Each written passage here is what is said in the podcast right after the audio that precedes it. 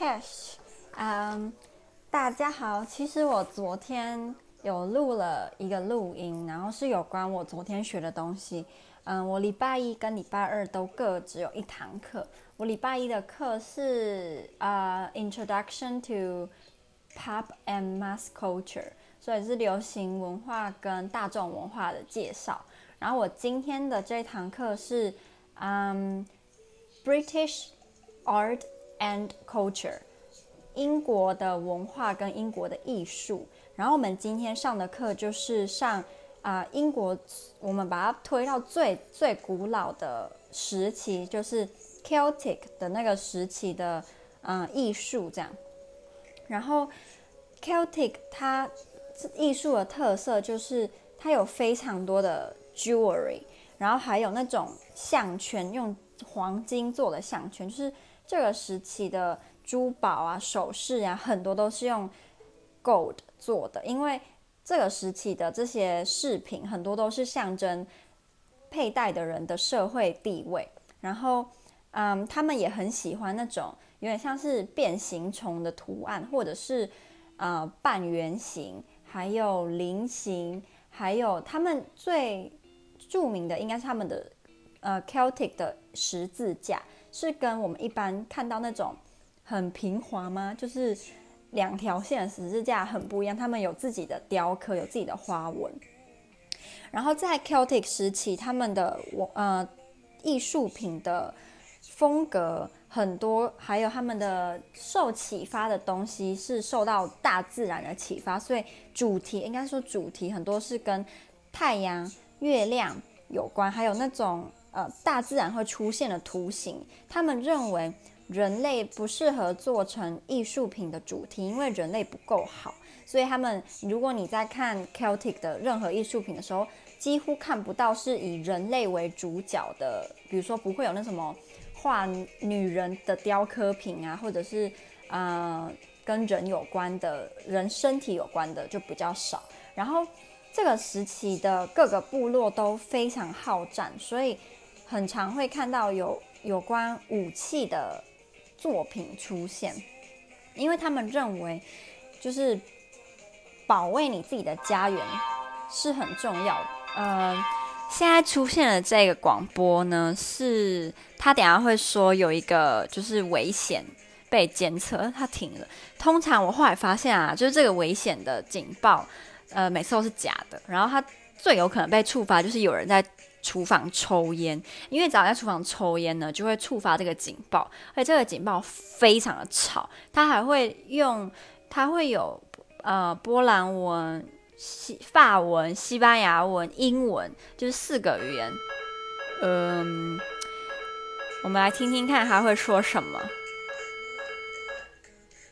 好，他什么都没说。这样比较好，不然它真的很吵，它一直重播，一直重播，然后你就觉得很想把那个那个广播的机器给砸了。那刚刚说到，就是保卫自己的家园，对 Celtic 的人是非常重要的。然后他们的作品通常都是用黄金打造而成，然后通常都不是实用的东西啊，就是武器除外的话，就是以装饰为主，或者是放着好看这样。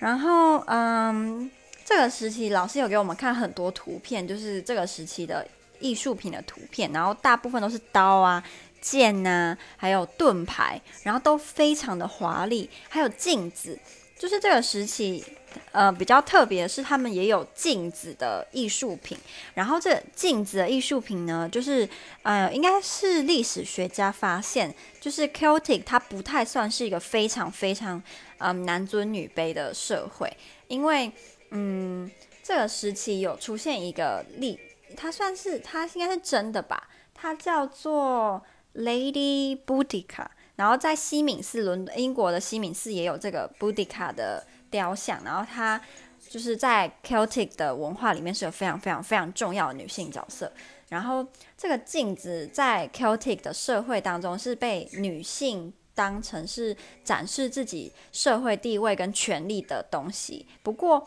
就是也没有说男生就不能使用镜子，就是他们的社会，男生也是可以使用镜子的，只是没有女生啊、这么这么常使用。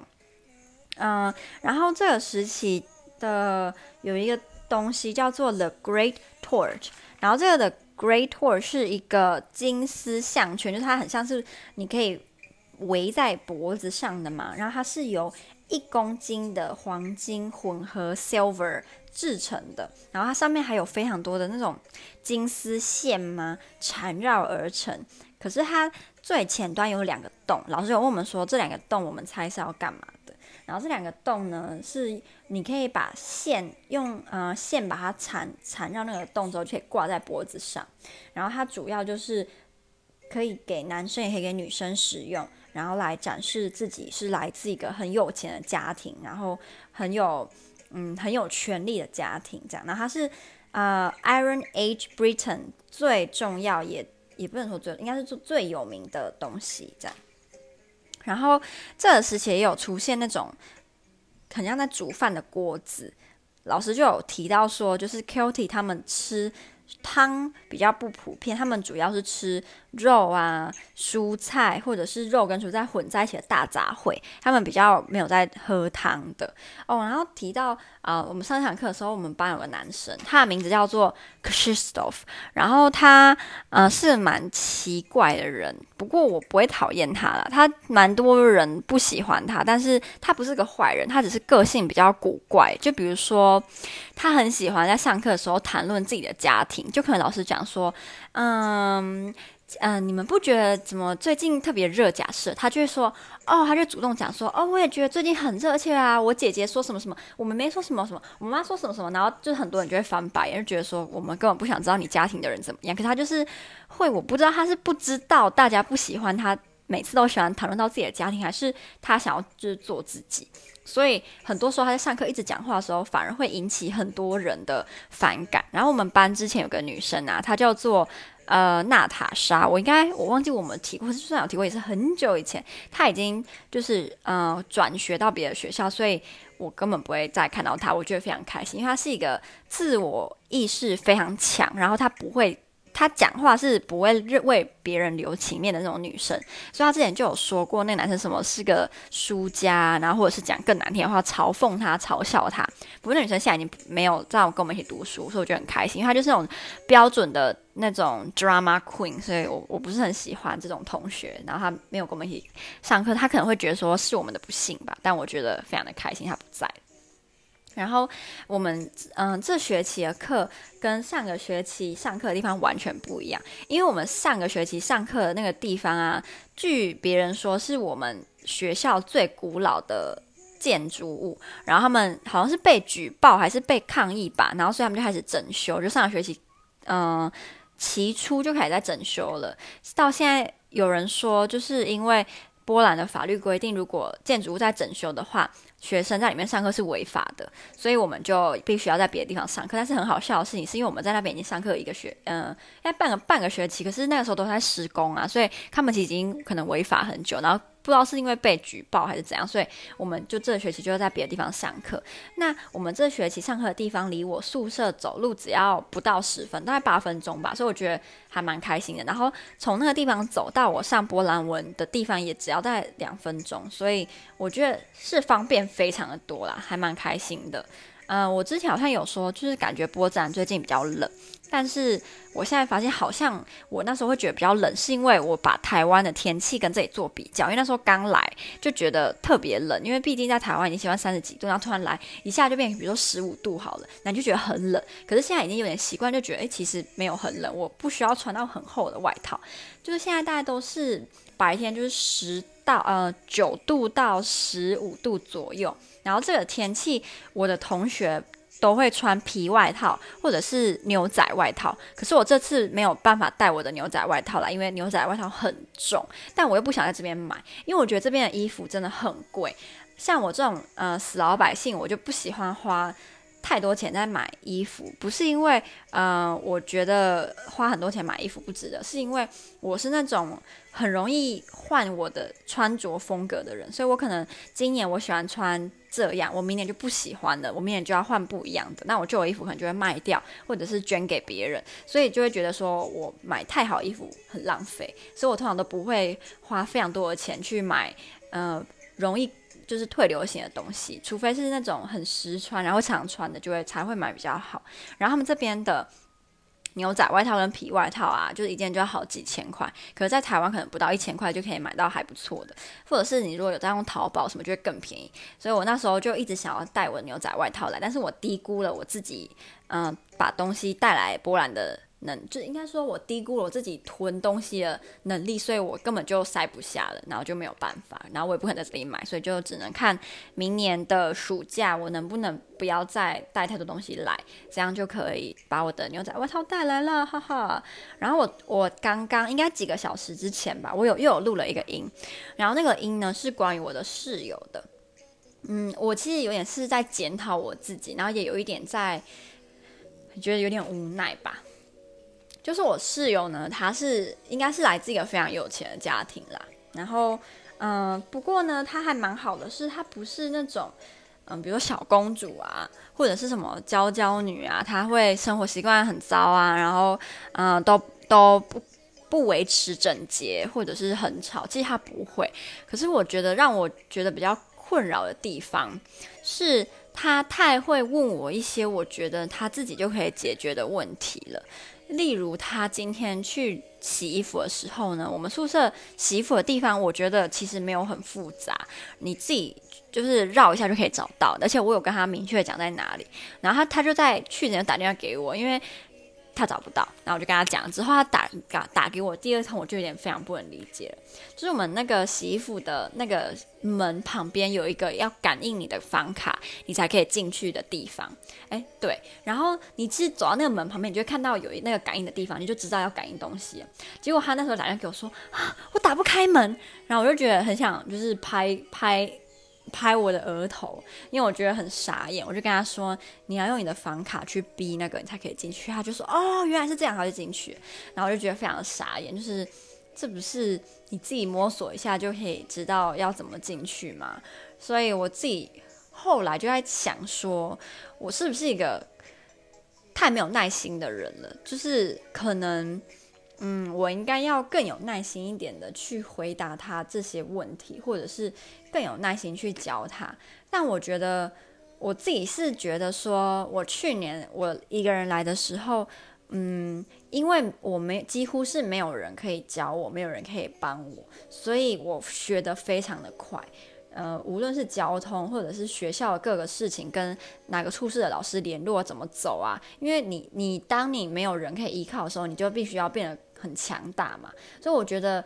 我觉得他应该也要就是学着自己处理一些事情，比如说他也会跟我要哪些老师的 email，然后请我帮他处理很多很多的杂事。可是我真的觉得那些事情是一个成年人，一个尤其是他已经之前在日本留学过，也在新加坡留学过，然后在华沙也读书过，他出国。读书的经历比我丰富非常的多，所以我觉得他解决事情的能力应该是要比我强很多才对。可是我目前觉得他好像没有什么解决能力的事情。然后比如说老师挽回他 email，他就会开始有点在发脾气吧。然后我就想到我之前好像也会这样，但是我不是对别人发脾气，我是自己会不高兴，就是会太个性太急了。可能嗯，你的计划当中。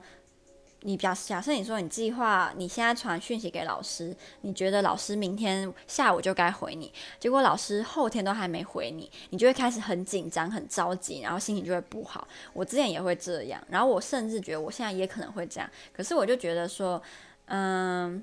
如果你真的觉得你要问老师的问题是非常重要的，那你可能就要采取别的行动去得到解答，例如亲自去老师的地方找他，然后或者是再传 email 给。另外，你认为可以帮你处理这件事情的老师，就是把事情给解决掉，而不是就是坐在那边不高兴啊、耍脾气。因为你耍那些脾气，事情还是在那里，不会有人帮你解决。就算他跑来找我，我也没有办法代替老师帮他解决那件事情嘛。所以我自己就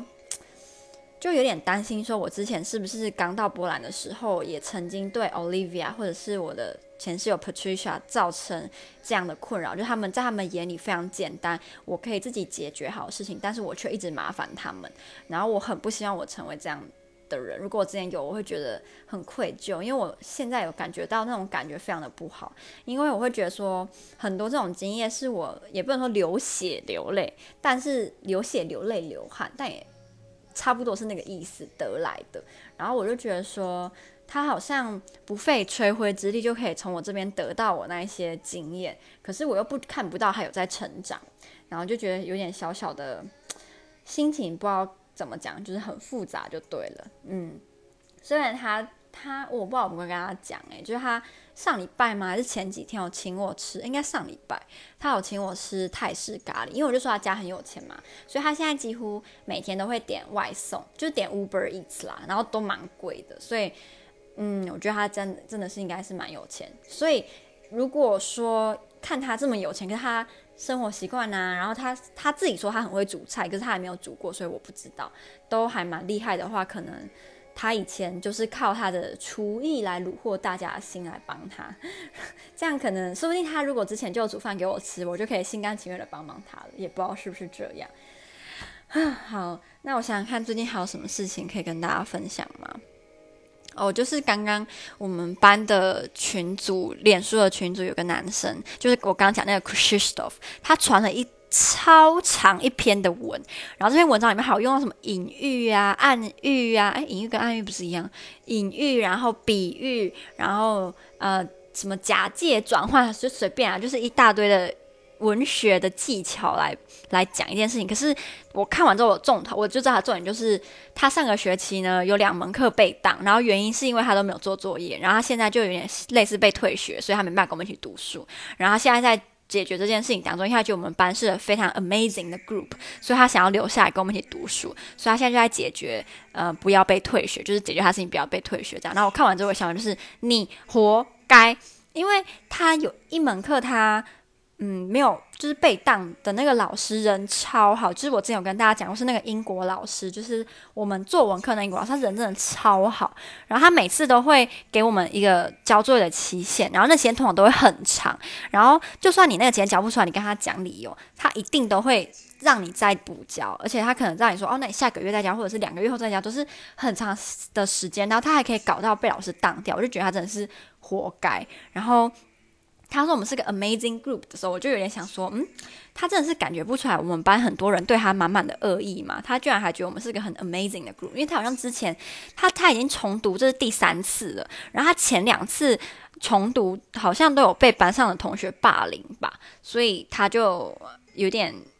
难过嘛。他跟人相处的人际关系不太好啦，可是他在我们班上也算是人际关系非常不好，只是我同学他们对他的恶意。不算是表达的非常明显，就可能他在讲话时候，我同学们会翻白眼，可是他们是会不会让他看到他在翻白，或者他们根本不在意他看不看得到，但是不会太明显啦。所以他神经也太大条了吧？不过我是有点担心，说他刚发，因为他好像秒删，因为我刚好看完，然后就把它删掉了。我是想说，不知道如果有别人看到，会不会又在背地里笑他？所以我就觉得他有点可怜。但也不知道他在想什么。就我觉得很多波兰的学生，因为读大学是免费的，所以就没有很珍惜他们的教育资源吧。就比如说像他这样，呃，不认真读书，然后被退学，然后下次就再又再转系，反正不用钱嘛，就一直这样巡回。我就觉得有点对那种像我们这种需要缴学费，然后就会很认真的外国人而言，就只看到他们这样就有点惋惜。就你们明明教育。资源这么好，但你为什么不要认真一点呢？就因为是免免钱的，就这么的不珍惜。然后我就我之前好像有个同学提过说，不知道如果今天台湾的大学也是免费的，会不会我们的大学生也跟他们一样，就是全世界读大学，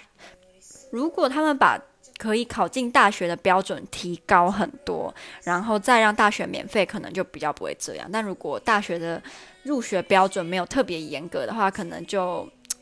会像这样这样的情况就会非常的普遍吧，嗯，就是那种人在福中不知，哎，人在福中不知福的感觉。